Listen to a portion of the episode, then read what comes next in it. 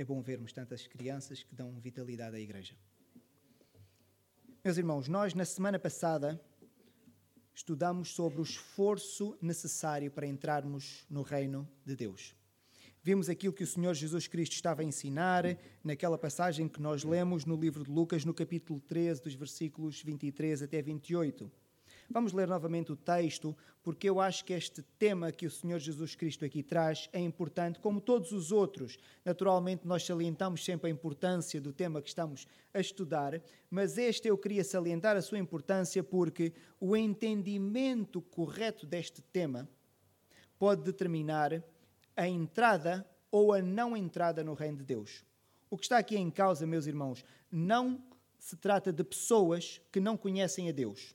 Este texto trata-se de pessoas que estão familiarizadas com Deus, conhecem a Sua palavra, tiveram algum tipo de proximidade com Deus. E o que o texto nos diz é que um dia, quando partirmos deste mundo, entrarmos noutra dimensão, o que vai acontecer é uma de duas coisas. Vamos estar diante da porta do reino de Deus e todos nós, naturalmente, vamos querer entrar. E alguns vão entrar e outros não vão entrar. E o que o Senhor Jesus Cristo está aqui a ensinar é a admiração daquelas pessoas que acham que iriam entrar, mas apercebem-se que afinal não vão entrar. E o Senhor Jesus Cristo então diz-nos o que é que é necessário fazer para entrarmos, e ele diz que é necessário esforço. Então vamos ler, meus irmãos, a passagem novamente, entendendo que o esforço necessário para entrarmos tem a ver com aquilo que nós designamos de santificação. E é sobre isso que nós vamos estudar um pouco hoje. Então, meus irmãos, vamos ler a passagem que está no livro de Lucas, no capítulo 13, os versículos 23 até ao 28. E a palavra do Senhor diz assim: E alguém lhe perguntou: Senhor, são poucos os que são salvos? Respondeu-lhes: Esforçai-vos por entrar pela porta estreita Pois eu vos digo que muitos procurarão entrar e não poderão. Quando o dono da casa se tiver levantado e fechado a porta, e vós do lado de fora começares a bater, dizendo: Senhor, abre-nos a porta, ele vos responderá: Não sei de onde sois. Então direis: Comíamos e bebíamos na tua presença e ensinavas em nossas ruas. Mas ele vos dirá: Não sei de onde vós sois. Apartai-vos de mim, vós todos os que praticais iniquidades.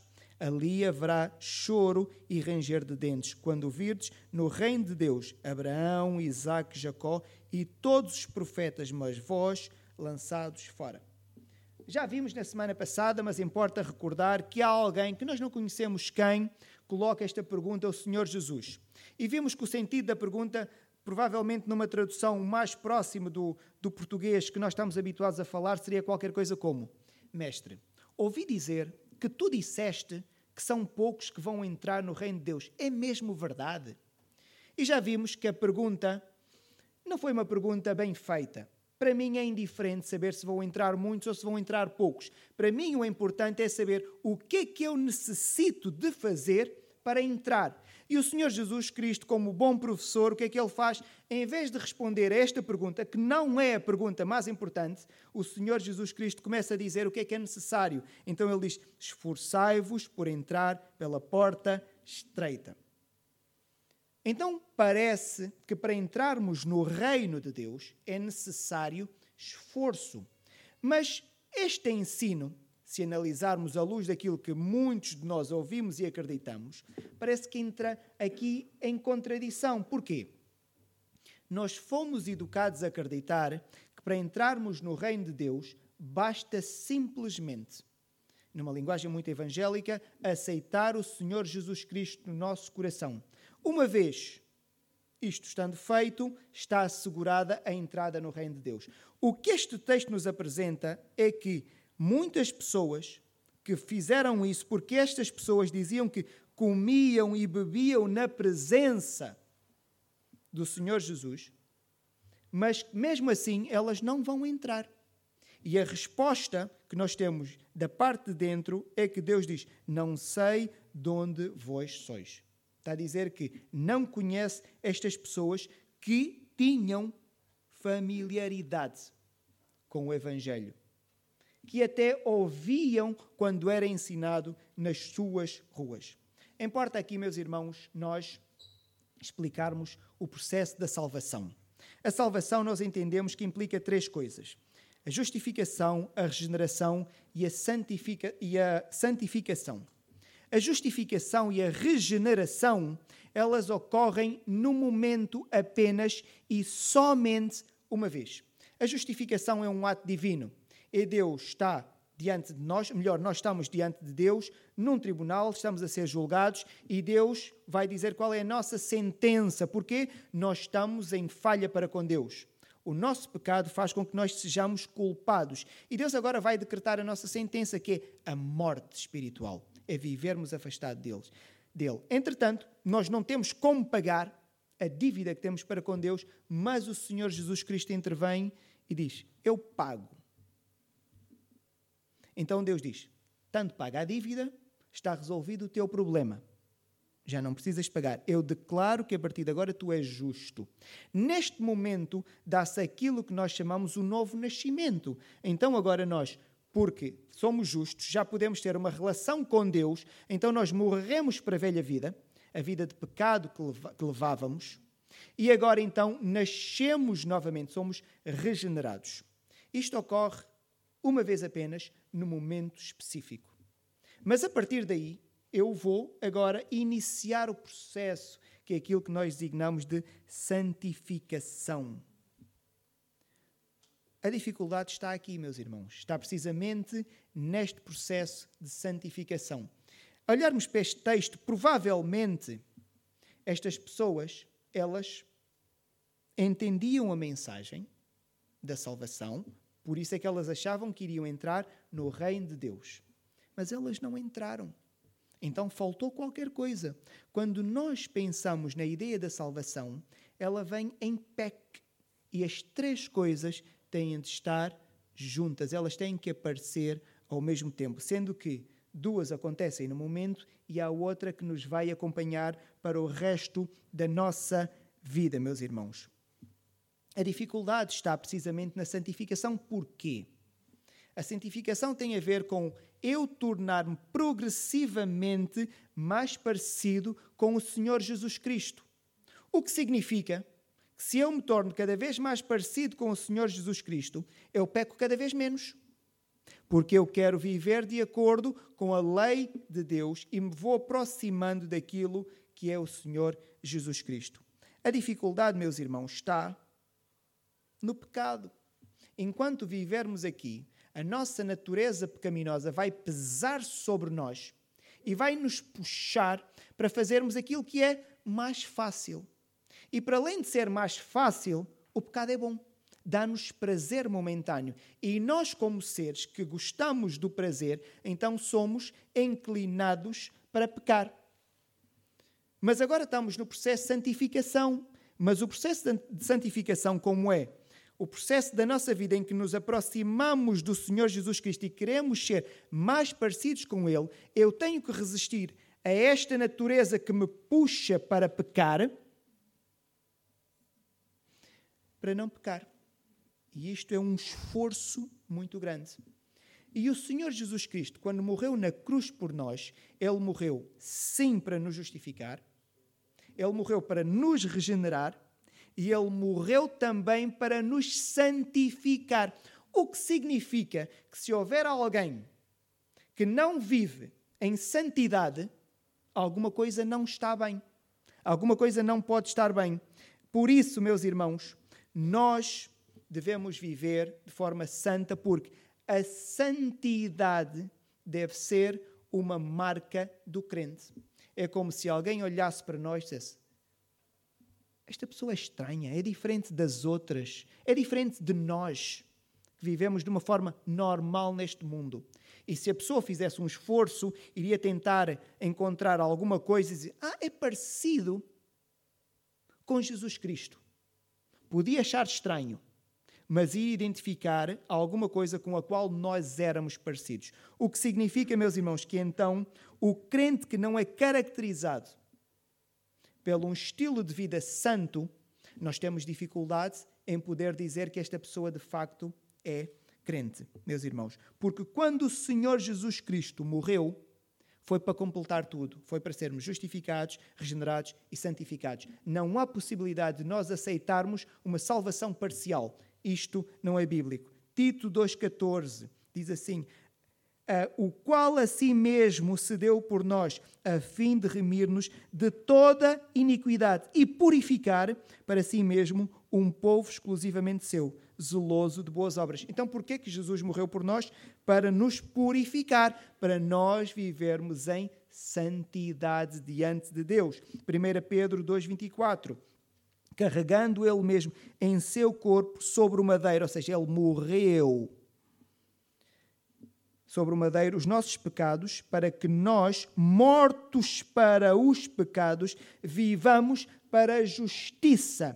Então Jesus morreu para que nós vivamos para a justiça. Cristo não morreu para nós simplesmente levantarmos a mão no ar e dizermos que acreditamos que Ele é o Messias. Ele morreu para isso, sim, mas também para nós vivermos de forma santa. Colossenses 1, 22. Agora, porém, vos reconciliou no corpo da sua carne, mediante a sua morte. Estão a ver, tudo isto aconteceu por causa da morte do Senhor Jesus Cristo. Mas o que é que a morte do Senhor Jesus Cristo agora vai fazer? Para apresentar-vos perante Ele santos, inculpáveis e irrepreensíveis, meus irmãos. Estes versículos deixam clara a ideia de que a morte do Senhor Jesus Cristo serviu para que nós resistíssemos ao pecado e nos tornássemos santos. O que significa que se um cristão vive sem esforço para resistir ao pecado, é duvidoso de que de facto a obra do Senhor Jesus Cristo teve efeito na sua vida. Porque a obra do Senhor Jesus Cristo foi feita uma vez e é completa. E se ela é completa, então ela tem que servir para as três coisas. Sendo que agora nós queremos destacar a santificação, a maneira como nós vivemos neste mundo. Uma pergunta: e se alguém reconhece a obra feita pelo Senhor Jesus Cristo e nesta mesma pessoa habita o Espírito Santo de Deus, há possibilidade desta pessoa não ser santa e continuar a viver e não conseguir resistir ao pecado? Há esta possibilidade? Isto é uma questão que nós podemos colocar. Porquê? Vamos ser honestos, meus irmãos. Todos nós pecamos. E por vezes, muitos de nós lidamos com pecados recorrentes. E quando nós tentamos lutar, perdemos. Então, muitas vezes, resignamos-nos e consideramos simplesmente: não há nada a fazer. Enquanto eu viver aqui, eu sempre vou ceder a este pecado. Até às vezes dizemos que já é um hábito, já é um vício, seja lá o que for, meus irmãos.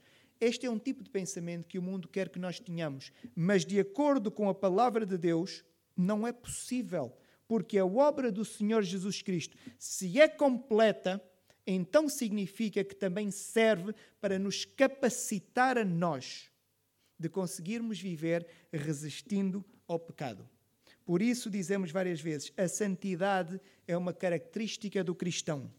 O cristão peca, infelizmente, o cristão vai pecar. Mas o pecado não pode caracterizar o cristão.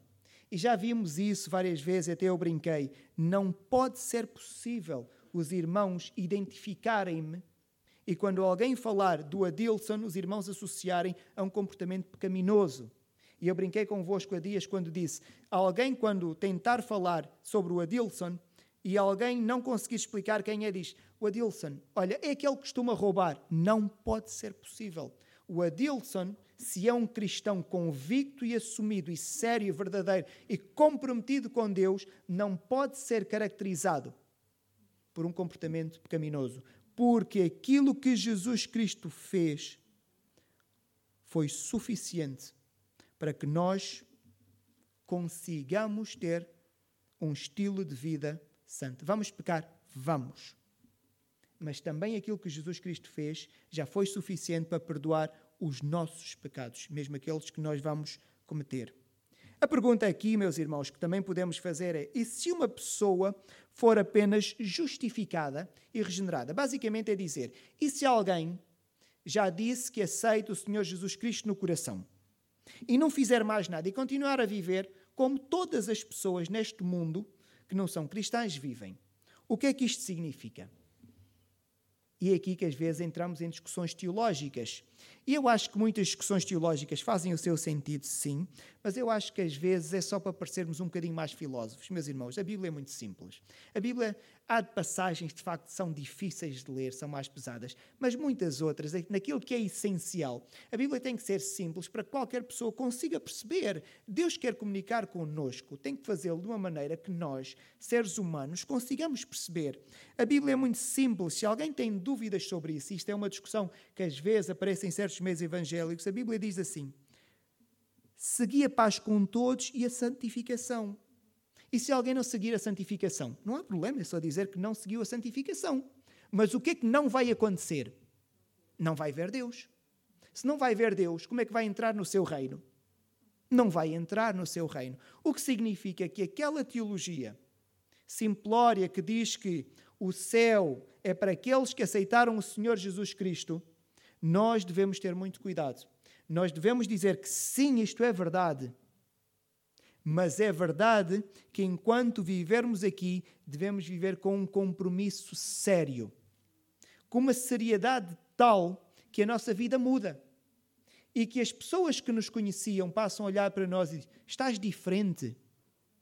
E até quase conseguem dizer: desde um momento na tua vida eu consigo ver uma diferença. Porque é normal que assim seja, porque a pessoa começou a viver com o Senhor Jesus Cristo. Onde não há santificação, não há verdadeira fé no Senhor Jesus Cristo. Por outras palavras, podemos dizer que uma vida sem, sem o compromisso, sem a pessoa assumir o compromisso de seguir os mandamentos de Deus, demonstra que é uma vida de uma pessoa que não ama Deus. É forte? É. Se algum irmão quiser indignar-se contra isso, indigne-se contra a Bíblia. João 14, 15, o que é que diz? Se me amais, guardareis os meus mandamentos. Então, se alguém não ama, não guarda. Se alguém ama, guarda os mandamentos. A ideia de guardar é tê-los para si e cumprir. João 14, 21. Aquele que tem os meus mandamentos e os guarda, esse é o que me ama. E parece que há aqui um jogo de palavras que vamos sempre concluir que quem cumpre os mandamentos de Deus é aquela pessoa que verdadeiramente ama. Logo, quem não ama é a pessoa que não está comprometida e não tem a intenção de se esforçar para cumprir os mandamentos de Deus. Ainda João 14, 23. Se alguém me ama, está o Senhor Jesus Cristo a falar, guardará a minha palavra. E se eu guardar a palavra do Senhor Jesus, do Senhor Jesus Cristo e a cumprir, eu estou a viver de acordo com os mandamentos bíblicos. estou a ter uma vida santa. Eu estou a ter uma vida santa. João, 14, João 15, 14. Vós sois meus amigos se fazeis aquilo que eu digo para vocês fazerem. Senão, não são meus amigos. Eu digo, vocês não obedecem, vocês dizem que eu sou o mestre. Eu, como mestre, dou a ordem, vocês não querem cumprir. Como é que dizem que são meus amigos? Vocês são rebeldes. Então, meus irmãos, que fique para nós esta ideia de que a santificação faz parte da salvação. Porque a pessoa que está verdadeiramente salva, ela sente-se comprometida com o Senhor Jesus Cristo e voluntariamente não lhe passa pela cabeça, voluntariamente não lhe passa pela cabeça querer violar um princípio do seu próprio mestre, quando este mestre é Deus. Como é que nos passa pela cabeça? Nós queremos violar uma lei do próprio Deus voluntariamente. Os irmãos estão a ver o que é que isto significa? A ofensa para o próprio Deus. O problema é que vivemos dias, meus irmãos, em que crentes e descrentes vivem da mesma maneira. Eu às vezes faço este exercício olhando para a minha própria vida. O exercício da pregação é uma coisa boa, solitária, é que faz-nos refletir bastante. E às vezes fica a refletir. Nós vivemos dias em que nós não conseguimos distinguir. Será que eu consigo distinguir um estudante cristão de um estudante não cristão? Às vezes questiono-me. Se o comportamento for igual diante dos estudos, alguma coisa não pode estar bem. E não estou a falar só do ato de copiar, até a própria responsabilidade com que a pessoa assume a sua função como estudante demonstra, tem que demonstrar o processo de santificação. Como falo dos estudantes, falo dos trabalhadores. Será que nós conseguimos ver diferença entre um trabalhador cristão e um trabalhador não cristão? Nós temos que conseguir ver a diferença. Porquê? Estamos habituados a ver as pessoas protestarem do seu patrão, ou porque paga pouco, ou porque exigiu muito. É normal, às vezes, nós ouvirmos estas coisas. E será que o cristão deve fazer o mesmo? Bem, a Bíblia também tem mandamento sobre isso, que nós, na qualidade de pessoa que trabalha para outrem, devemos nos esforçar e ser zelosos. Não por causa da outra pessoa estar a ver, mas porque é nossa obrigação. Então o cristão deve ser diferente. Os patrões, os patrões cristãos são iguais aos que não são cristãos? Às vezes parece que não são, que não são diferentes, parece que são iguais. A ideia é pagar o mínimo, mas eu fico a pensar. Mas o cristão não pensa desta forma. O cristão não pensa em obter o máximo e querer ser diferente do outro. O cristão pensa: espera lá, o que é que eu queria para mim? Então eu vou dar ao outro. É assim que o cristão deve pensar. Logo, o patrão cristão, naturalmente, tem que ser diferente. E eu não estou com isso a pregar a igualdade salarial, nem coisa parecida. Eu estou simplesmente a comunicar o princípio. Eu estou simplesmente a comunicar o princípio. E os namorados cristãos e não cristãos namoram da mesma maneira? Esta também é uma questão que nós devemos colocar. E temos vários jovens aqui na igreja. Porque se namoram, alguma coisa também não pode estar bem. Porque o namoro do cristão é um namoro diferente. É um namoro que quer honrar a outra pessoa diante de Deus. O que significa que se fizermos as coisas da mesma maneira, alguma coisa não está bem. Mas vivemos num mundo em que nós olhamos para o cristão e o não cristão e nós não conseguimos distinguir. E nós não conseguimos distinguir. Ao ponto de olharmos para algumas pessoas não cristãs, nós achamos que até são muito boas que só faltava ser crente. Fica a pensar. Alguma coisa não está bem. Não é com esta pessoa, é, com, é conosco. É conosco como cristãos. Isto acontece porque, meus irmãos, não vamos desenvolver aqui muito a ideia, mas quando se fala em santificação, nós temos que falar sobre o pecado. É inevitável. O problema de tudo isto acontecer é que nós tratamos o pecado com leviandade. Na nossa cabeça, o pecado é inofensivo. Sabemos que está errado. Há erros e erros. Há erros que nós achamos que até nem há problema se nós os cometermos. Então, para nós, o pecado é mau. Sabemos que sim. Nós gostamos do pecado. Não, não gostamos, mas também não odiamos o pecado. Então ficamos aqui numa situação em que nós convivemos de perto com o pecado. Deus que odeia o pecado, ele não pode sequer ver o pecado, ele afasta-se. Nós não. Porquê? Nós não gostamos, mas também não odiamos. Então o pecado está ali próximo de nós e nós vivemos aceitando bem esta ideia, porque para nós o pecado não tem uma consequência tão forte como a Bíblia descreve. Se nós acreditássemos verdadeiramente nisso, nós não pecávamos mais. Nós não acreditamos, meus irmãos. Eu fiz um exercício para mim próprio. Há certas coisas que eu faço, eu digo, oh, está errado. Está. Mas, e começo a justificar-me. Começo a racionalizar o pecado. E no final de todo o meu raciocínio, concluo: é possível fazer. E esta é a conclusão a que eu chego. E é assim que nós lidamos com o pecado, meus irmãos. Chegamos até ao ponto, e sejam honestos, sejam honestos, de acharmos que até há um certo glamour no pecado. Que quando pensamos numa vida sem pecado, achamos que é uma vida sem excitação, sem prazer. A vida fica mais triste. E esta é a ideia que o mundo nos passa. É bom uma coisa picante, é bom a ideia do diabinho pequenino, é isto que estimula, é isto que dá prazer. E nós vivemos com este glamour, achamos que o pecado é sensual. Aliás, a sensualidade resulta precisamente do pecado e nós achamos que as coisas sensuais são glamourosas, são bonitas, são boas. Eva também pensou isso. Já imaginaram o pecado de Eva? Vamos fazer aqui um exercício de pensamento em conjunto, meus irmãos. O pecado de Eva qual foi? em termos de comportamento observável. Eva só tirou uma fruta de uma árvore. Em termos de comportamento observável, Eva só tirou uma fruta de uma árvore e mordeu a fruta. Só fez isso. Como os nossos pecados. É só isso. Os irmãos já viram a consequência devastadora daquele. Estamos a falar do ponto de vista do comportamento observável. Já viram a, a consequência devastadora para todo o universo disto que Eva fez? Extraordinário. Condenou-nos a todos. Condenou-nos a todos. Agora vamos todos morrer. Agora temos doenças, temos pessoas que vivem aqui em sofrimento. Porque Eva tirou uma árvore de uma fruta. Na altura, passou pela cabeça de Eva, da Eva que aquilo iria ter esta consequência. É o que nós fazemos. Qual é a consequência disto? Qual é a consequência disto? Este é o nosso problema.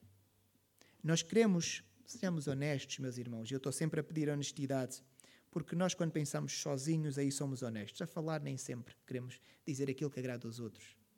Todos nós queremos ser santos.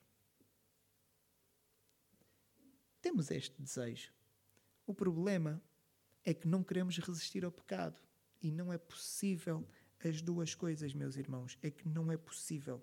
Se nós considerássemos que de facto o pecado era grave, nós fugiríamos dele de tal maneira que ele ficava tão longe que nós não iríamos conseguir ver. Devemos sempre ter isto em atenção. O pecado é enganoso, ele dá-nos a ideia que não é tão grave. Nós, com a visão espiritual, devemos ter a capacidade de olhar para ele tal e qual como ele é. Ele é perigosíssimo. Ele destrói, ele mata. Afasta as pessoas do seu Criador. E nós agora? Vivemos para agradar ao Senhor Deus, para cumprir os seus mandamentos. Porquê? Porque nós o amamos.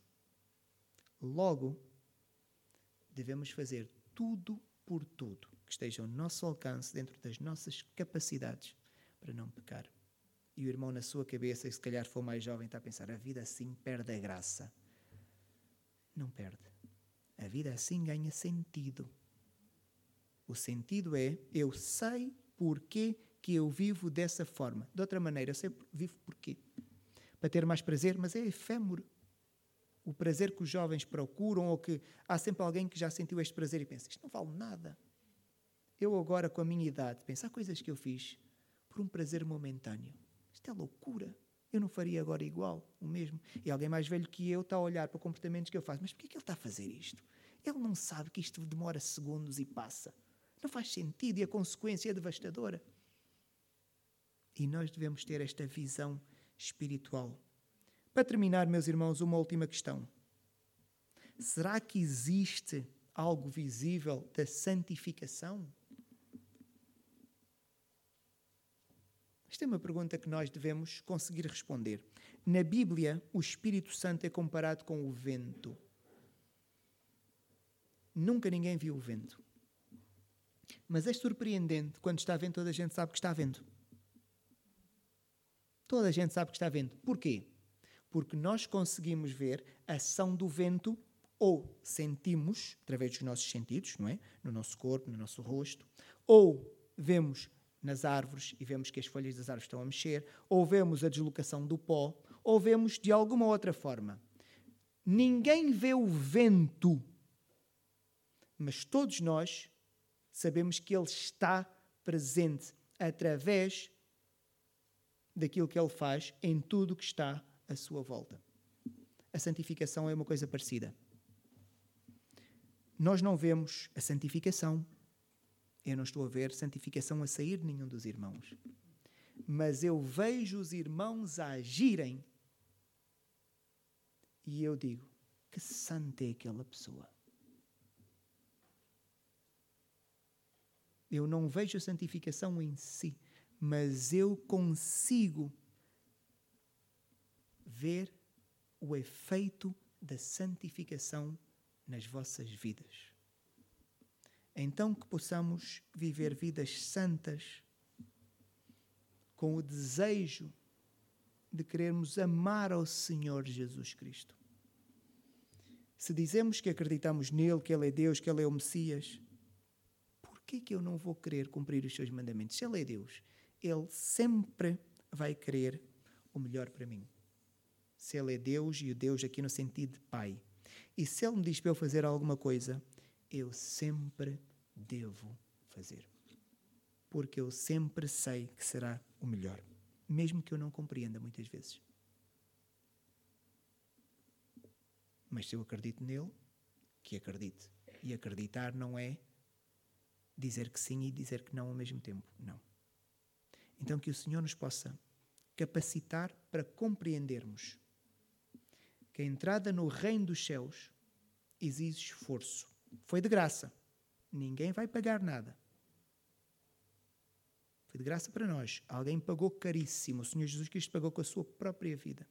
E nós agora podemos aceder ao reino dos céus, mas enquanto estivermos nesta terra, temos de viver em esforço, vidas comprometidas com a santidade, fazer aquilo que Deus diz.